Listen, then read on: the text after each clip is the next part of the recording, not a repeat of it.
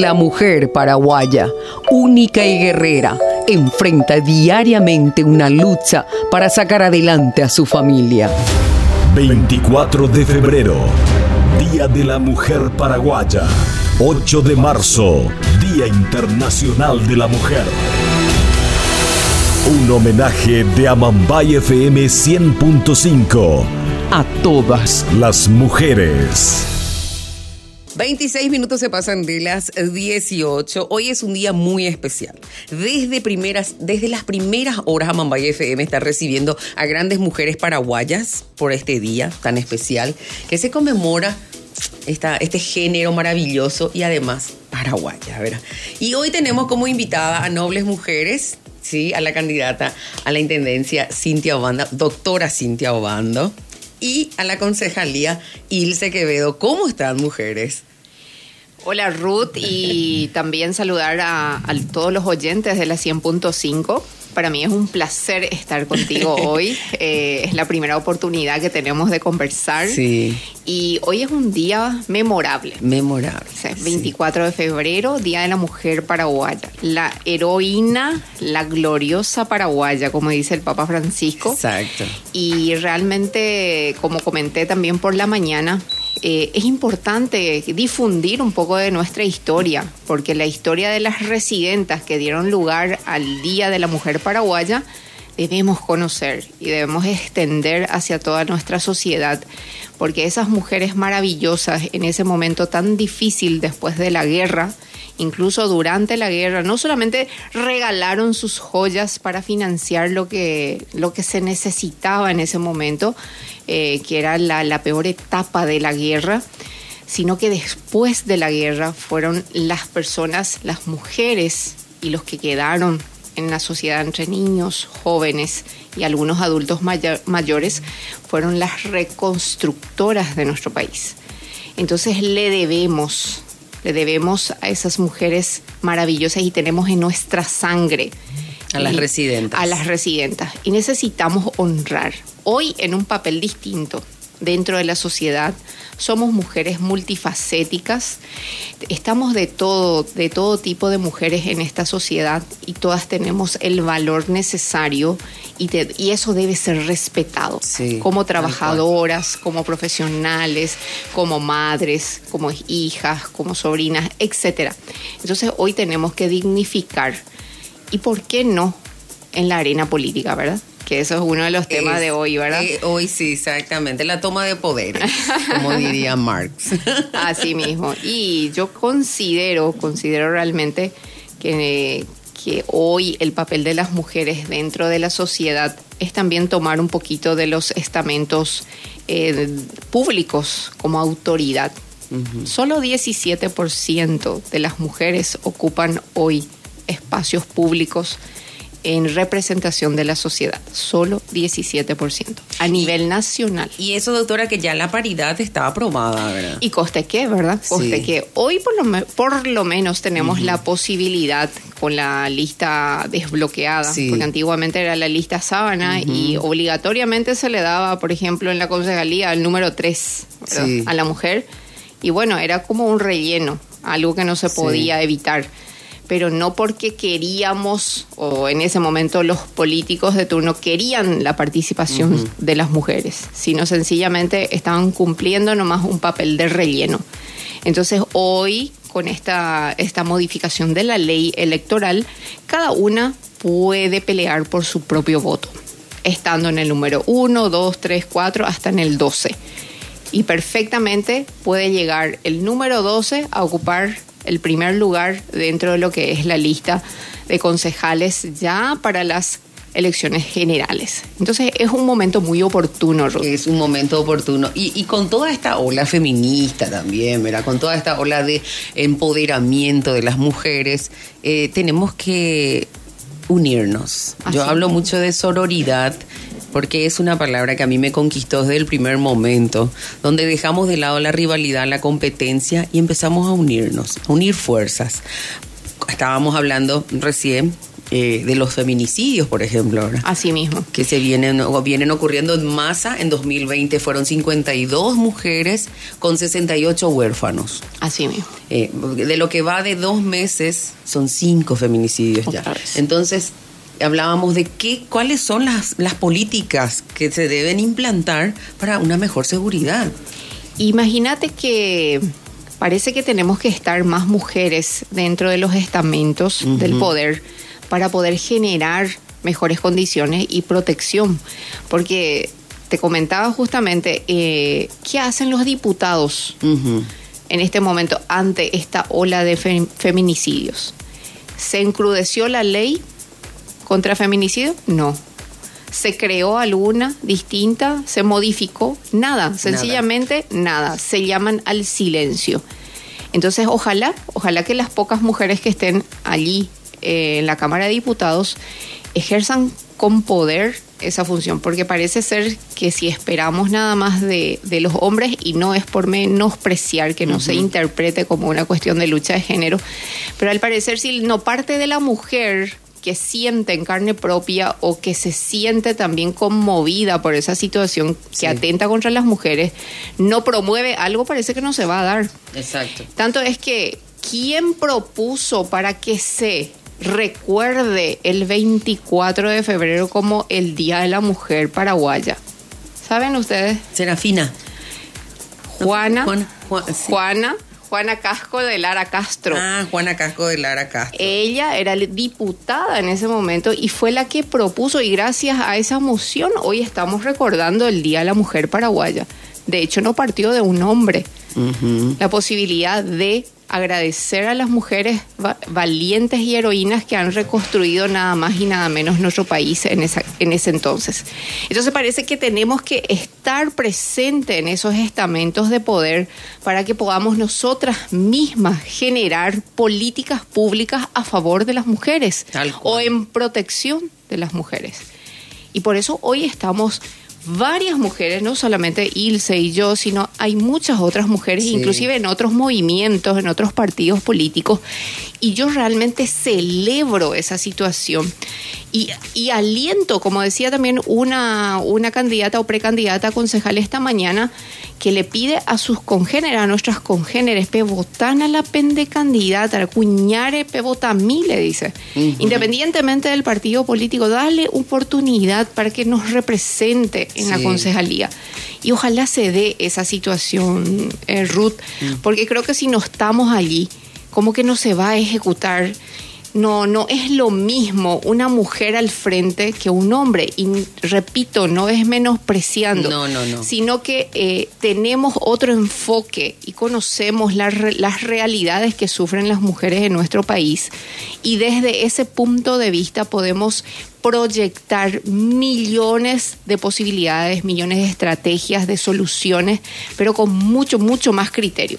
Qué genial, qué gusto escucharte, doctora. Tengo unas preguntitas, ya que acá nos hicieron en la radio. Dice, vivimos en una actualidad donde aún es muy complicado respetar a mujeres profesionales. De alguna manera eso te afectó a vos como profesional en tu realidad. Bueno, es cierto, eh, no es lo mismo, no estamos en igualdad de condiciones al momento de pugnar por algún tipo de cargo profesional. Eso es una realidad no solamente en nuestro país, sino a nivel internacional, que las mujeres tienen que redoblar 10 veces más el esfuerzo, o sea, tienen que hacer mucho más esfuerzo por más currículum que tengas. ¿Verdad? En comparación a un hombre. Eso está estudiado, si hay, hay estadísticas a nivel internacional que el esfuerzo que tiene que hacer una mujer profesional para competir, en este caso por un puesto de trabajo, en igualdad de condiciones es casi imposible. Entonces, ha, ha habido situaciones, es, eh, por más que, incluso te cuento, ¿verdad? Mi, mi área profesional, yo soy médica, eh, y aparte mi área de especialidad, incluso de maestría, es justamente en la parte directiva, administrativa, tanto en administración sanitaria y luego hice otra vez dirección y gestión de negocios, ¿verdad? me, me verticalicé hacia el sector directivo administrativo. Y eh, de repente en algunos estamentos públicos, en algunas instituciones, eh, asumen personas que, que, no tienen un cuarto del currículum que tengo yo, Sí. por ejemplo. Y eso sucede en todos, en todos los ámbitos de nuestra sociedad. Por eso es lo que nosotros, nosotras las mujeres debemos pelear por ese espacio. Nadie te va a venir y te va a regalar o te va a ofrecer un puesto así nomás. Mm. Por más que cuentes con todos los méritos, estamos hablando de meritocracia, no te van a hacer. Vos tenés que luchar por ese espacio. Y nosotras las mujeres venimos luchando realmente, ¿no? Es que, porque el hombre sale de su casa, el mundo ya es de ellos. Ah, sí. Ahora nosotros tenemos que batallar para conquistar nuestro espacio. Y las mujeres somos multifacéticas Sí. porque a la par que somos mamá, esposa, cuidamos de la casa, somos profesionales en nuestra área y hacemos un sinfín de cosas al mismo tiempo. Entonces muchas veces eso también es un punto en contra. Es más, muchas instituciones o empresas no contratan, No contratan mujeres. mujeres. Justamente ¿por qué? Porque está el hijo, se enferma el hijo, no porque se embaraza la mujer y ahí ya, bueno, en fin, esas son situaciones totalmente reales y muchas veces las empresas ni siquiera cumplen con su con lo que dice la ley, ¿verdad? Del reposo materno, de la lactancia exclusiva, el periodo de tiempo, sino que en 30 días esa mujer ya tiene que estar volviendo al trabajo o caso contrario pierde su trabajo. Entonces para las mujeres siempre ha sido mucho más difícil. Y mira que debería haber también el, el paterno, porque los, nosotras necesitamos de, de nuestros maridos. ahí. Existe, Ruth. Sí, ¿verdad? Solamente que es muy corto tiempo, creo que es ocho días. ocho días. Ocho días. bueno, por lo menos. Pero en igualdad de derechos yo creo que si alguna vez se logra, podría ser, ¿verdad? Extenderse un poco más. Así mismo. Bueno, y en esta fase política, doctora, es muy importante ver mujeres que se candidaten y puedan abarcar lugares para apoyar e incentivar a otras mujeres a mejor, ¿verdad? A que se motiven y a querer ser parte de la política. Ustedes, por ejemplo, son una inspiración para mí, que casi estuve ahí bien piecito ahí. Pero bueno, Casi, la próxima. la próxima. y no, realmente a- agradezco el comentario y creo que sí, somos una inspiración para muchas mujeres. Eh, en nuestra lista de concejalía íbamos a tener mayoría de mujeres. Ajá. Ay, por poquito. Lástima que no pudimos porque queríamos también dar ese boom, inclusive a nivel nacional, porque sería la, la lista con mayoría, a pesar de que tenemos cinco mujeres candidatas. Eso no, se ve en cualquier eh, lista. No, jamás. Yo nunca vi. Ah, entonces, eh, hoy estamos haciendo una revolución, ¿verdad?, con respecto a darle ese papel protagónico, pero te digo que estas mujeres que hoy me acompañan, que son maravillosas, fantásticas desde el punto, de cualquier punto de, de- de vista que, que podamos opinar, no, no, no, dura, no dudaron tanto en aceptar. No Eh, dudaron. No dudaron. Tipo, Ilse no dudó ni un Eh, poco, ¿verdad, Ilse? Valientes, pero ya nomás ahí ya la aceptación y muchas de ellas, inclusive la mayoría me dijo, esta era la oportunidad que yo estaba esperando. Yo, yo me siento emocionada. Nunca pensé que alguien me, me vendría a proponer tamaña, tamaño desafío. Y bueno, es un poquito también que las mujeres tenemos que ocupar el espacio. Y de repente si se da la posibilidad, si alguien te invita, aceptalo. Si nadie te invita, pero crea vos la posibilidad. Pero lo que no podés es quedarte en la casa y justamente como, como solemos hacer, plaguearnos, Plaguearnos quejarnos, pero sin actuar. Muy bien. Bueno, y tengo aquí, dice, otra preguntita. Eh, ¿Cuál mensaje te gustaría dejar a todas las oyentes de la radio sobre respecto a este día, la mujer en general? Queremos escucharte también, Ilse. Y bueno, que hable Ilse. y Yo tengo un problemita y No, asumo, ¿verdad? Que cuando hablo ya, No, pero hago yo- ajareimas de Pero cerdo. Ilse quiere oír, doña No, pero- pero da gusto escucharle, Da gusto ¿verdad? escucharle. Vos me dijiste lo. no, y a mí me gusta, yo te sigo siempre. Estoy acompañando tu candidatura. Estoy eh, siempre. Bueno, en realidad hace años nos conocemos, Nos fuimos compañeras. Sí, Ruth. Gracias. y, y te sigo y da gusto, ¿cierto? No, Pero ella, quiero- ella, ella te habla cinco minutos ya vas a votar en ella. no, en serio, es, lo que yo le digo a todos.